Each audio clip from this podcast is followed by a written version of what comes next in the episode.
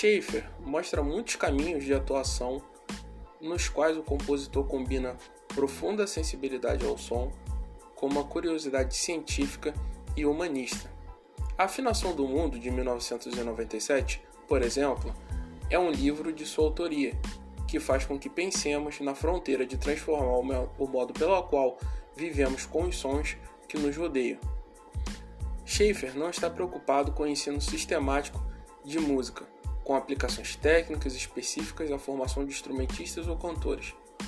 Seguindo essa afirmação, é essencial ter clareza de tudo que se pretende fazer durante uma aula.